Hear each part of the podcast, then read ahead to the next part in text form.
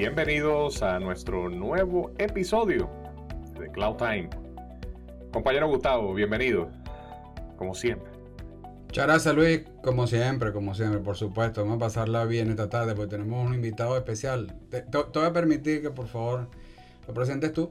Claro que sí, claro que sí. Por aquí tenemos a Rubén Dilón, eh, de parte de SUSE, especialista de muchos años con tecnologías open source y sobre todo muy alineado hacia el tema que vamos a tratar hoy, que es el tema de contenedores y microservicios. Rubén, bienvenido. Hola Luis, hola Gustavo, gracias por la invitación. ¿Cómo están? Excelentemente bien, muy contento como siempre. Me parece muy bien. Pues sí, este, pues sí, Rubén, de verdad que este, quisimos sacar un, un capítulo, ¿verdad? Un episodio para conversar acerca de todo esto de los contenedores, microservicios y demás que, están tan, tan este, en boga y está sonando tanto, ¿no? En, temas de arquitectura, en donde todas pues las soluciones que, que, que, están haciendo hoy en día gran parte de las empresas, sobre todo las empresas medianas y grandes, están siendo dirigidas hacia contenedores, ¿no? Y, no solamente subirla a la nube por subirla, sino que justamente tenga este tipo de arquitectura, ¿no? Este tipo de arquitectura eh, en donde eh, pues justamente es más eficiente, es más mantenible. Entonces, ¿qué, qué nos dices de esto? ¿Por qué tú entiendes que el, o, cuál sería el porqué de esta tendencia, ¿no? hoy en día. Mira, sí, es algo que ha sucedido en los últimos años. No, estamos hablando de una tecnología que tampoco es nueva, ¿no? Pero eh, es como que ahora se masificó y que los, los, clientes lo están empezando a utilizar de forma más, más fuerte. Yo creo que ha pasado una serie de etapas, o sea, una etapa donde la gente ha empezado a probar, ha probado que la tecnología es, es, es, factible y que puede llevar adelante mucho de lo que estamos acostumbrados como un eh, usuario hogareño. Uno cuando tiene su dispositivo móvil está acostumbrado a recibir actualizaciones, a, a, estar constantemente conectado de una forma segura y de una forma estable. Si nosotros vemos eso, que nosotros tenemos unos ciertos años, lo vemos, no sé, 10, 15 años atrás, recordemos el ciclo de, las aplicaciones. Las aplicaciones tardaban como cuatro años en haber actualizaciones, actualizaciones importantes. Cada seis meses, cada año teníamos actualizaciones de las aplicaciones y hoy por hoy nos acostumbramos a otro ritmo. Entonces, es como que las empresas comprendieron de que la gente que trabaja dentro de la empresa te pide lo mismo que hay en la calle, o sea, lo mismo que uno tiene a nivel hogareño, yo lo quiero en mi aplicaciones, la quiero en mi plataforma. Y yo como usuario de los servicios que, mi empresa está brindando, voy a esperar lo mismo. Eh, nos lleva a la típica problemática de que si yo no reacciono rápido, mi competencia me gana. Entonces, creo que todas esas cosas se fueron juntando y más hoy día el tema de la pandemia eh, aceleró mucho más el proceso. Hoy por hoy nos encontramos con muchos clientes donde ya el primer paso lo estuvieron dando, están empezando a hablar de que contenedores de distintas arquitecturas empezaron a darse cuenta que con una infraestructura de contenedor únicamente no lo va a resolver, necesitan un orquestador. Aquellos que empezaron a hablar con los orquestadores empezaron a hablar de un PAS y que empezaron a desarrollar su propio PAS y se dieron cuenta que eso no, no, no hay forma de crecer y que están buscando soluciones de PAS para poder resolver esa problemática, porque hoy por hoy existe una otra problemática que los desarrolladores hoy por hoy realizan un montón de actividades y, el desarrollador finalmente debería estar preocupado por desarrollar código, no por, bueno, ahora armo una arquitectura, veo la seguridad de la arquitectura, veo cómo un servicio habla con el otro, cómo armo un service mesh, o sea, demasiadas cosas cuando la persona esa debería estar preocupada por desarrollar y sacar provecho de nuevas funcionalidades en, la aplicación que está desarrollando, en el servicio que está desarrollando. Eso es lo que nosotros estamos viendo hoy por hoy. O sea, hoy hay cambios también en las infraestructuras. Hoy la gente está empezando a ver, bueno, ¿qué hago con...? Yo tengo dos, mundos. El mundo eh, actual, que es un bare metal, un, un, hipervisor, y después tengo el mundo de cloud native, o sea, las arquitecturas de microservicios y todo eso. ¿Y cómo convivo los dos mundos? ¿Cómo paso de una arquitectura a la otra. Bueno, hoy por hoy hay tendencias de, llevarme esa arquitectura vieja a la, infraestructura nueva, montar una máquina virtual dentro de una infraestructura que es administrada por un orquestador. O sea, hay, cosas que, están sucediendo que están muy interesantes. Claro, claro. No, no, no, definitivamente, eh, eh, y, por supuesto con, teniendo la nube en mente, ¿no? Este, y, y, qué tenemos, qué tenemos por acá de parte de SUSE, ¿no? SUSE, como por supuesto, siempre a la vanguardia en términos de plataformas de todo tipo y por supuesto de plataformas de nivel crítico, ¿no? ¿Qué soluciones tenemos, verdad, de parte de SUSE? ¿Qué plataformas tenemos para, para soportar toda este, esta, esta, tecnología de contenedores, ¿no? Eh, tanto on-premise como en la nube. Bien, perfecto. Mira, una de las cosas que SUSE ha hecho es tratar de acompañar a los clientes y no imponer las cosas. Nosotros somos una empresa open open source que obviamente nos basamos en código de open source, desarrollamos código, lo compartimos con la comunidad y elaboramos nuestros productos eh, empresariales de soporte empresarial. Entonces, en ese, en, ese, en ese orden de, de, ideas, nosotros, o sea, lo que entendemos es que los clientes tienen distintos grados de madurez. Hay clientes donde muchas cosas han desarrollado, hay otros clientes donde están empezando, o sea, dependiendo de la necesidad que tengas, nosotros tenemos a grandes rasgos dos productos. Uno que es Container as a Service Platform, para hacerlo más sencillo, lo denominamos CASP, que es nuestra infraestructura de contenedores y arriba un orquestador. El orquestador, por defecto, que todas las empresas usan, el 95% utilizan, es Kubernetes. Entonces, nosotros tenemos ese primer producto que te ayuda a resolver esa problemática y tener un Kubernetes eh, de soporte empresarial. Arriba de eso, nosotros tenemos una plataforma como servicio. Nuestra plataforma como servicio se llama Cloud Application Platform y Cloud Application Platform funciona, o sea, está basado en el proyecto Cloud Foundry, y lo que necesita es tener una arquitectura de Kubernetes certificada debajo. Es decir, yo un Cloud Application Platform lo puedo implementar sobre nuestro Container as a Service Platform o lo puedo implementar sobre Azure, sobre Google, sobre Amazon. Cualquiera plataforma certificada de Kubernetes, nosotros podemos montar el Cloud Application Platform, o sea, lo que es el Cloud Application Platform encima. Inclusive, por ejemplo, Rancher, como bien sabes, estamos en un proceso de adquisición eh, con lo cual eso va a fortalecer muchísimo nuestra infraestructura de contenedores claro, excelente. Y, y, fíjate, tú ahorita nombrando mucho lo que es Kubernetes, ¿no? Y, pues, pues hoy en día en todos lados, pues nombrándose por todos lados, ¿no? El tema de Kubernetes. ¿Cuál sería una definición sencilla que tú le darías a, a nuestros, a nuestros, a nuestros escuchas sobre, sobre Kubernetes? ¿Qué, ¿Cuál sería una definición más sencilla, ¿no? Que, que tú le darías a esto, porque muchas veces, bueno, estamos escuchando Kubernetes por todos lados, pero quizás no todos tenemos 100% claro, ¿no? Que es esta plataforma de Kubernetes, ¿verdad? Totalmente. ¿Y, cuál sería tu definición más clara de, Mira, para mí es un orquestador. ¿Y qué, es lo que espero yo de un orquestador? Bueno, a ver, si vamos un poco a la historia, cuando todo esto nace, de los contenedores nacen, en realidad surge a través de un proyecto que se llama el XC. El XC es el que inició todo este proceso. De, ese proyecto hubo un fork que fue Docker. Docker es uno de, las, de los engines más conocidos. Docker funcionaba muy bien cuando vos tenías un equipo. En un equipo le ponías un montón de contenedores, crecía, crecía, crecía, hasta que los recursos físicos no daban más. Entonces, lo típico que hacías, ponías un servidor al lado y entre los dos servidores distribuías, o sea, a mano, cada uno de los contenedores. Pero eso no escalaba. O sea, el problema empezaba cuando vos tenías tres servidores, cuatro servidores, cómo distribuías la carga, cómo verificabas, verificabas que los contenedores estén funcionando y empezaban a haber un montón de problemas. A partir de ahí es como que Docker empezó a sacar su, propio orquestador, que era Docker Swarm. Eh, eso realmente tuvo un montón de problemas. Google estaba también con esta problemática y Google dio un paso adelante y dijo, bueno, ok, vamos a, liberar nuestro código y lo, lo, extendió a la comunidad. Ahí es donde nace Kubernetes. Kubernetes viene a resolver, entre muchos problemas, la distribución de los contenedores, la validación que los contenedores estén funcionando, o sea, todo lo que es el, control de, salud de, los contenedores. O sea, yo dentro, cuando, cuando, yo instancio un contenedor, le voy a definir un montón de cosas, como por ejemplo, de dónde va a salir esa fuente del contenedor, cuántos contenedores voy a necesitar como mínimo, cuál es el proceso de escalamiento y el proceso de decrecimiento de acuerdo a ciertos parámetros, como por ejemplo utilización de memoria, throughput, etc. Entonces, toda esa configuración está metido en un archivo de configuración. Todo eso es lo que interpreta Kubernetes y al tener una infraestructura sabe dónde disponibilizar cada uno de esos componentes. Kubernetes de por sí tiene un montón de cosas por debajo que, resuelve y te, y te, facilita un poco eh, cómo manejar este tipo de arquitecturas. Eh, desde certificados digitales, eh, toda la infraestructura de, networking, todo lo que tiene que ver con los DNS, todo lo que tiene que ver con la infraestructura para que funcione.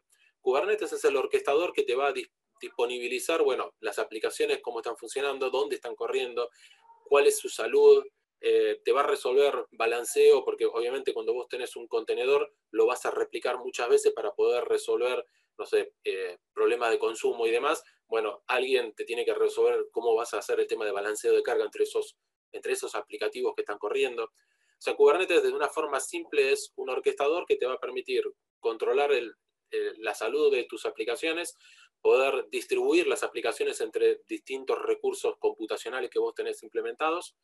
Eh, y básicamente esa es la idea que hay detrás de, todo lo que hace Kubernetes. Kubernetes realmente hace muchísimas cosas, pero para hacerlo sencillo, podríamos pensar que es un orquestador. No es el único, hay muchos orquestadores, pero hoy por hoy el 95% de los clientes usan Kubernetes por defecto. Claro, claro. Oye, este súper interesante, Rubén. Yo, desde ese nivel básico en el que ya nos colocaste, porque es, wow, hemos hablado, eh, y, no solo lo que se habla aquí, sino lo que se lee fuera, es, termina, termina uno entendiendo que pareciera que esto es una tendencia. Sorpresas que quizás nos llevamos, este, no es nuevo, y el hecho que no sea nuevo no quiere decir que, bueno, eh, eh, eh, no, no sea en este momento. Es como un punto de inflexión importante en las organizaciones para ah, agilidad empresarial, para innovar, porque de lo que tú nos narras, lo que le da es como posibilidades a cualquier organización empresarial de poder entonces como que andar más rápido que antes, ¿no? En, este tema de los retos de, eh, de, lo que no escalaba, de quizá facilidad, administración, operación, crecimiento. Pareciera que desde ahí podemos anclar o conectar eh, este, desde lo técnico, pero también hacia el punto de vista de negocio. Entonces, mi pregunta para ti o para, para, para conversar un poco de eso es, ¿Cómo una empresa puede entender que puede innovar y ser ágil empresarialmente desde la explicación que tú nos acabas de dar? De pronto se, te podría pedir si pudieras conversar un poco sin tener que necesariamente mencionar la empresa, si no se puede, pero qué tipo de organización toma ventaja de esto y de qué forma lo hace al comienzo. Bien, a ver, nosotros tenemos casos, por ejemplo, como de retail, donde de repente ellos estaban acostumbrados a lo tradicional, ¿no? A tener sus arquitecturas físicas donde eh, el cliente estaba acostumbrado a ir al, local, eh, hacer la compra en forma tradicional y retirarse. De repente se encontraron con que viene un Amazon, viene uno de estos eh, Mercado Libre y demás, donde no tienen retail físico y todo se resuelve a través de formatos digitales. Entonces, de repente se encontraron de que si no hacían, no producían un cambio, eh, y no asimilaban un poco de lo que la gente estaba empezando a acostumbrar a, utilizar, se iban a quedar afuera. Entonces hay empresas de, lo que es el Sudamérica y, América, y, América del Norte, donde han empezado a trabajar eh, y empezado a desarrollar aplicaciones, porque antes no las tenían. el, acceso que tenían a los clientes era básico y era eh, un portal con poco de información y nada más. A partir de ahí empezaron a desarrollar aplicaciones para el dispositivo móvil para poder iniciar una, compra desde un dispositivo móvil o desde una portátil, desde un eh, browser y darle la posibilidad de realizar todo el proceso de compra y cuando uno salía del, trabajo o uno salía de donde, donde estaba realizando sus actividades, llegar hasta, hasta el retail, hasta el, hasta el local y finalizar la compra en el local.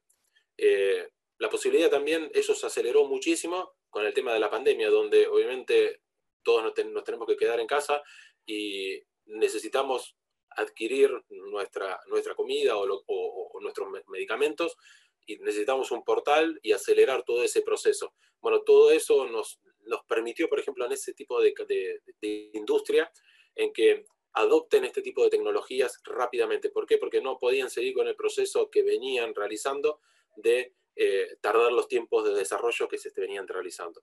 Por otro lado, la banca. La banca también ha cambiado, se ha encontrado con que de repente hay un montón de bancos digitales donde no tienen presencia física y vos no tenés, no tenés que ir hasta, hasta un cajero o hasta un, hasta un store del, banco para, eh, no sé, pedir un crédito, para lo que sea. A lo único que vas a ir es a un ATM para obtener el, el dinero físico si es que lo necesitas, porque hoy por hoy también el 80% de las transacciones son todas digitales. Entonces, el retail también, o sea, la banca también empezó a, darse cuenta que tiene que cambiar su forma de, trabajo porque si no también está perdiendo un poco eh, su presencia. Y así con cualquiera de las verticales que, que, podés, que podés estar trabajando. Eh, pero siempre sucede que lo que uno está acostumbrado en, la vida eh, hogareña, digamos, te lleva a hacer un cambio a nivel empresarial. O sea, hoy por hoy lo que, lo que nosotros notamos es que muchas veces uno está acostumbrado a, tener determinadas actividades o determinados procesos o determinados productos en, un dispositivo móvil que cuando uno lo quiere replicar en el ambiente corporativo resulta que hay un montón de trabas. O sea, ah, no, sí, tenés que esperar 24 horas hasta que yo te active el acceso a, una determinada, un determinado servicio. O, no sé, quiero una infraestructura y esa infraestructura, no sé, tarda una semana hasta que pase todo el circuito de aprobación. ¿Qué es lo que termina pasando? No sé, si sos un desarrollador, te vas a ir a la nube pública porque la nube pública la distancias en, en dos segundos.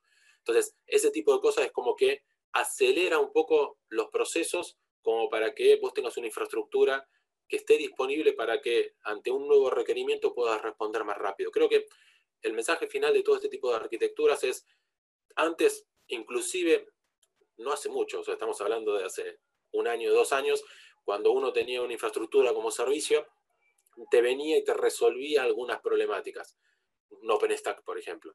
Eh, te podía llegar a resolver algún tipo de problemas, pero todavía te necesitabas tener ese conocimiento técnico de que, ah, bueno, voy a crear una máquina virtual, la máquina virtual tiene que estar conectada, no sé, a tal VLAN, la, VLAN tiene que estar creada. Hay un montón de APIs con las cuales yo tengo que, interactuar, es decir, la parte de redes, la parte de storage, la parte de cómputo, la parte, o sea, todavía seguía siendo complicado. Con Kubernetes esto más o menos algún tipo de, problemática la venís resolviendo, pero todavía tenés alguna interfaz técnica que tenés que resolver. Creo que a partir de una plataforma como, servicio, muchas de esas problemáticas las venís resolviendo de una forma más sencilla. Yo siempre, desde el punto de vista del desarrollador, el desarrollador tiene que desarrollar, no tiene que preocuparse de si está en la VLAN, si está en Amazon, si está en Azure, si está donde esté. O sea, yo me tengo que preocupar, necesito una base de datos, necesito un Mesa Queue, necesito un web service, necesito dónde poner los, los, recursos que yo necesito y yo me tengo que sentar a escribir código. O sea, no me tengo que estar preocupando por el resto, si cómo se está mantenido, si hay vulnerabilidades, lo, tradicional que existe. Obviamente está del otro lado del operador que se va a asegurar que lo que yo voy a consumir eh, esté mitigado de vulnerabilidades, esté dentro de lo que yo a nivel corporativo he definido. O sea, hay muchas cosas que los dos equipos tienen que resolver. Entonces, desde ese punto de vista es donde yo veo que eh, como que esto empezó a girar por un requerimiento más de, la gente y más de los clientes externos, de que las empresas empiecen a brindar servicios de una manera distinta. O sea, porque si no, lo que termina pasando es la típica, ¿no? O sea, vos tenías los, servicios de taxi normales versus un Cabify o versus un Uber. Los servicios, no sé, eh, Blockbuster versus Netflix. O sea, si no vas mejorando, te va a pasar lo que le pasó a Netflix, te va a pasar lo que le está pasando a los taxis, te va a pasar lo que pasa a, las cadenas hoteleras versus a Airborne y así sucesivamente. O sea, tenés muchas, muchos casos donde si las empresas no reaccionan, van a quedar eh, fuera del, nuevo mercado. Yo creo que esos son los ejemplos tradicionales que hoy, que hoy, que existen, ¿no? Claro, claro, claro. No, no, no, genial, genial. Definitivamente esas son de, de las ventajas de, esto, de, este, de esto también verlo como una descentralización para poder ágilmente poder crecer y escalar, ¿no? Este, a nivel de, aplicaciones, ¿verdad? Este, de verdad que eh, me parece maravilloso ahí todo, todo lo que has dicho. Este, una de las preguntas que, que yo he visto mucho en los foros y que a veces se preguntan es decir, conchale, una base de datos la voy a poner realmente en una virtual machine, ¿verdad? O la voy a poner en un contenedor. Muy buena, muy buena pregunta. ¿Qué tú, nos dices acerca de eso? ¿Qué, ese, ese dilema de, de, de, colocarlo en un contenedor, ¿verdad? Dentro de Kubernetes o, o, o, o, colocarlo en una VM o colocarlo en un Bell Metal. ¿Qué tú crees de, esa parte? Bien. A ver, hay, hay, realmente no hay un camino blanco o negro. Claro. O sea, hoy por hoy ahí tenés toda una línea de gente que dice que las aplicaciones stateful, o sea, las que guardan datos, no deberían estar en un contenedor, deberían estar en otra capa, en otro layer. Y hay otros que dicen, no, sí, porque no pueden estar dentro de un contenedor? Puedes poner un Microsoft SQL Server en un contenedor y funciona espectacular. O sea, realmente en muchas pruebas que hemos hecho, lo comparás con un Windows Server contra un contenedor en Linux y la, la velocidad entre uno y otro es abismal, el cambio es abismal. Obviamente no tenés todas las funcionalidades, pero como un RDBMS, o sea, tradicional, o sea, lo podés cubrir, vas a tener ahorros de forma significativa y quizás no algo no algo, una base crítica, como puede ser no sé, un project server o algo por el estilo, podrías tenerlo ahí que no requiere demasiados recursos y lo puedes resolver. A ver, ¿cuál es nuestra postura? Nuestra postura es las dos posturas también. O sea, la realidad que hoy el mundo va para poner aplicaciones stateful dentro de un clúster de Kubernetes. Eh, el estado de madurez podríamos dudarlo. O sea, vos dentro de un bare metal o dentro de una máquina virtual tenés ciertas arquitecturas que hoy por hoy no existen en, una infraestructura, no están soportadas sobre una infraestructura de contenedores, no sé, un Oracle Rack Server, algunas versiones de, Microsoft de SQL Server que distribuyen la carga, o sea, hay cosas que naturalmente van a tener que seguir corriendo sobre un bare metal, ¿por qué? Porque es la forma en que funciona.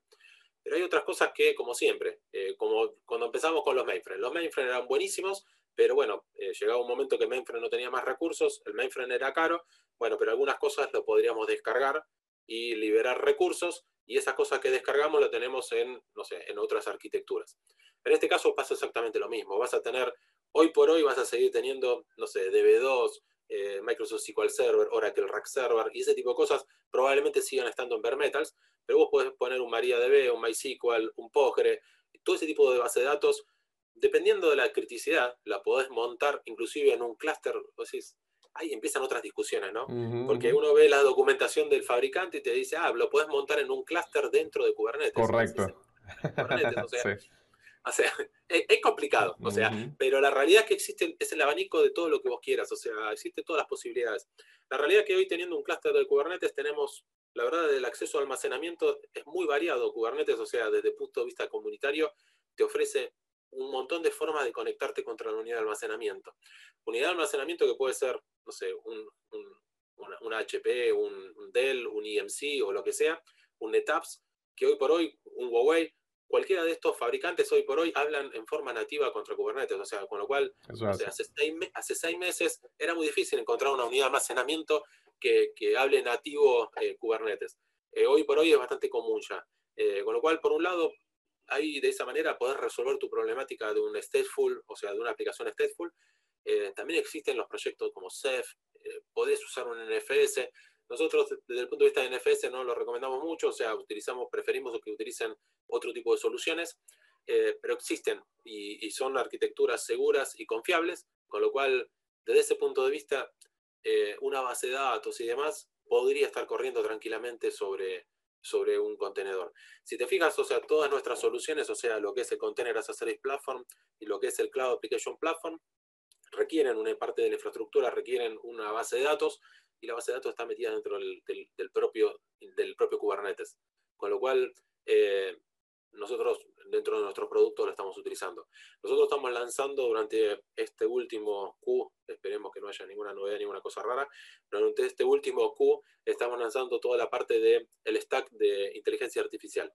Todo el stack de inteligencia artificial va a estar basado sobre un, o sea, como muchos proveedores hoy están haciendo es, yo voy a lanzar un nuevo producto, el producto necesita una base de Kubernetes. O sea, ya no va a correr sobre una máquina virtual, no va a correr sobre un, eh, un bare metal, o sea, necesito un clúster de Kubernetes. Uno de los primeros que, que, tomó esta postura fue SAP. SAP, cuando lanza su Data Hub, que es el Data Hub, para aquellos que no conocen, es una especie de pulpo, por decirlo muy sencillo, que obtiene información de distintos puntos, o sea, distintos, la nube pública, nube privada, file system, base de datos documentacionales, base de datos eh, estructuradas, etcétera, procesa la información y tiene un machine learning, tiene, tiene un montón de, motores ahí adentro, detrás de un dashboard para poder obtener información de, toda esa, de, todos esos datos que obtuvieron. Entonces, SAP al lanzar el Data Hub, lo primero que hizo fue, eso va a estar desarrollado sobre contenedores y esa infraestructura necesita contenedores. No corre sobre un bare metal, no corre sobre, un, eh, sobre una máquina virtual. La primera infraestructura que estuvo soportada, como todo lo que SAP hace, eh, fue SUSE. SUSE fue el Container as a Service Platform, fue el primer el primer, la primera infraestructura donde vos podrías montar un data hub.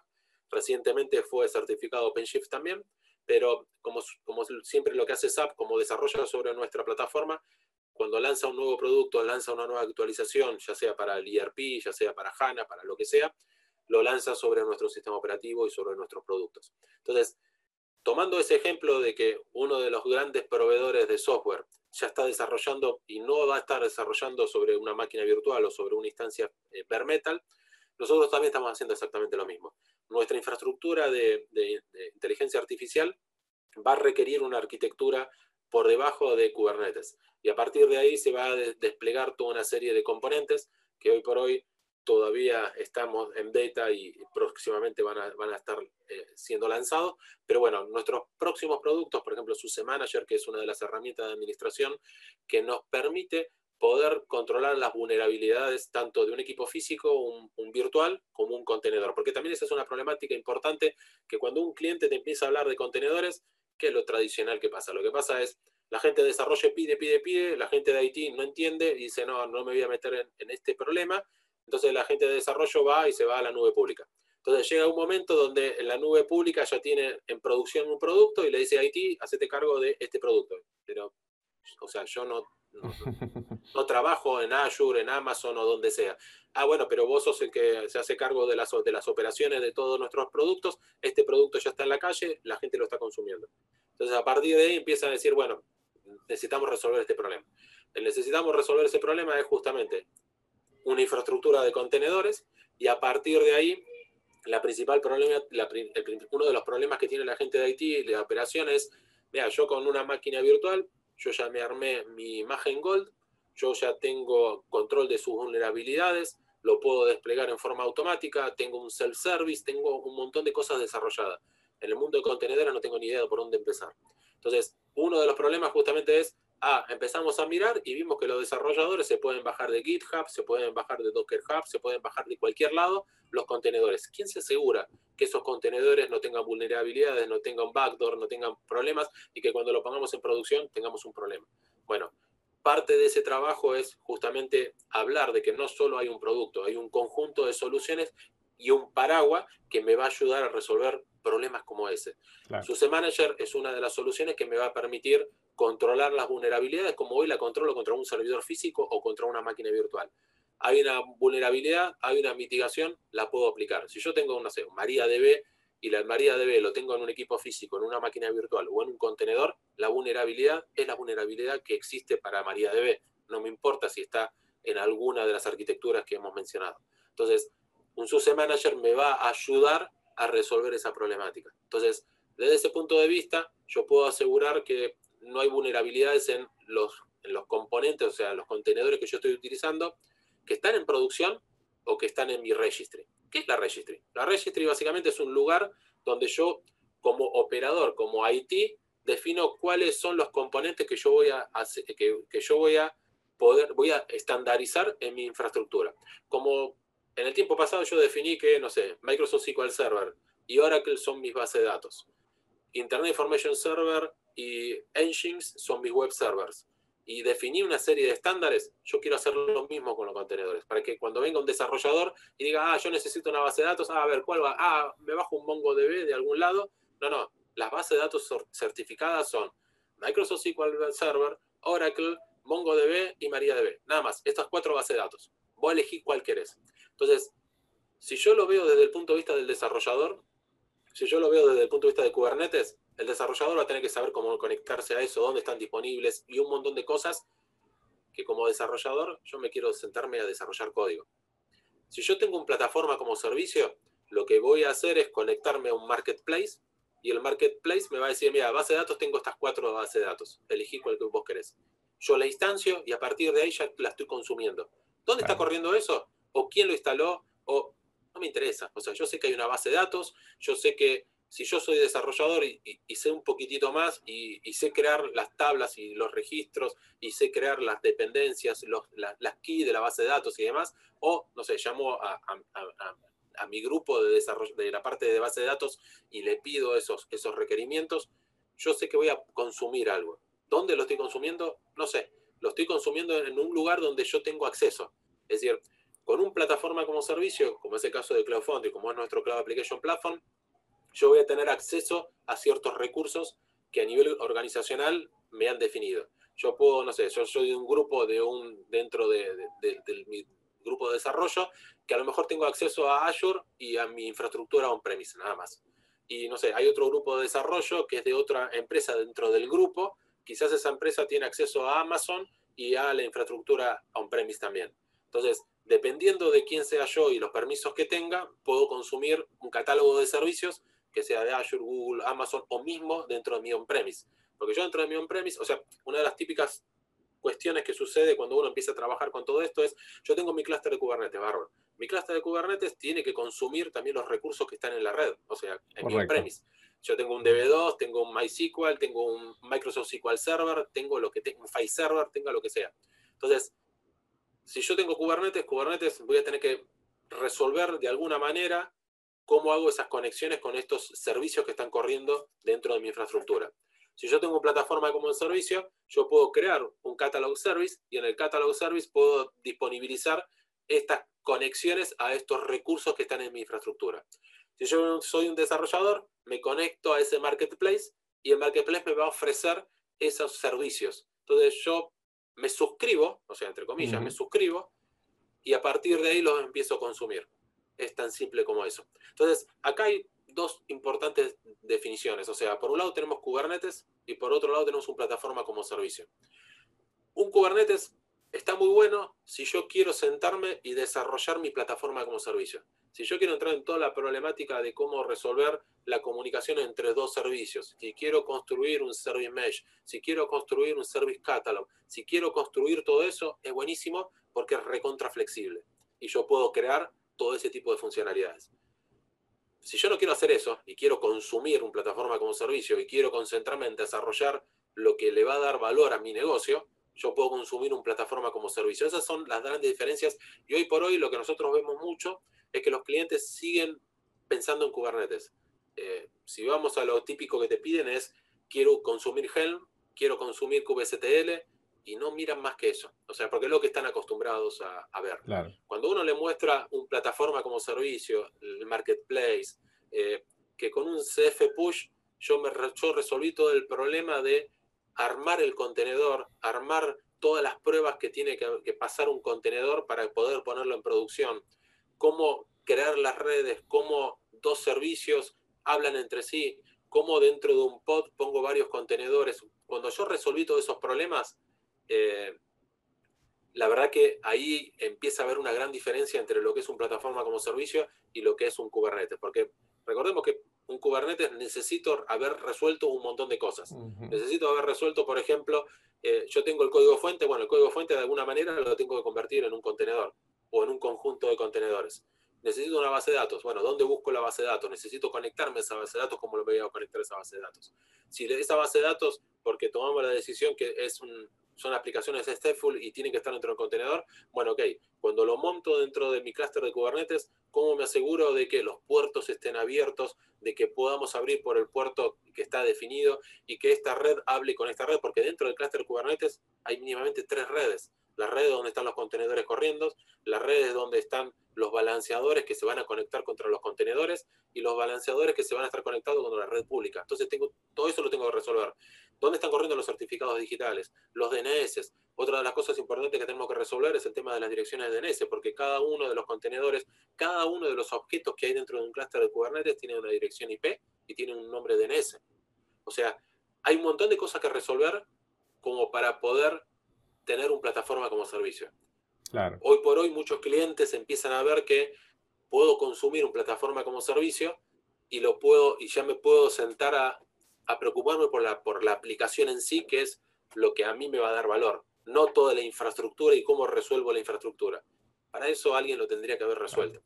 Wow, bárbaro. Eh, mira, yo no solo quedé claro con la aplicación, creo que has abierto a mínimo, mínimo una invitación más, porque yo de verdad quiero que exploremos ese esa solución que se viene eh, de inteligencia artificial de la cual estuve leyendo previo al, este, al Partner que hubo hace poco. Este, por ahí comentaron algo de eso. Yo dije, debe ser bueno.